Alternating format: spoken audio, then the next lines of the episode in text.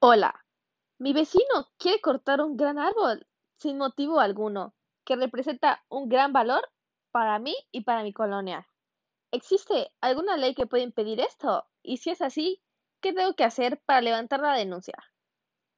De acuerdo al artículo 77 de la Dirección General del Desarrollo Urbano, Medio Ambiente y Ecología, usted necesita requisitos para poder solicitar un permiso para la poda o tala de árboles.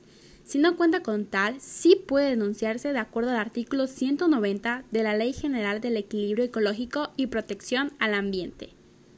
Si usted quisiera, puede realizar la denuncia de manera anónima para cualquier duda puede comunicarse al número 01800 77 033 72 o también puede ingresar a la página de la institución www.profepa.gov.mx o bien el link de denuncias, en donde se encuentra el formato para la presentación de denuncias ambientales y podrá turnar la denuncia de la representación de esta Procuraduría de su entidad.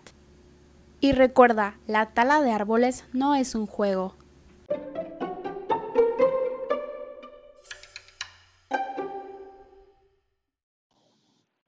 Hola Mariana, soy Majo. Quiero reportar que alguien de mi colonia quiere cortar un gran árbol sin motivo alguno, que representa un gran valor para mi colonia. ¿Existe alguna ley que pueda impedir esto? Y si es así, ¿qué tengo que hacer para levantar la denuncia?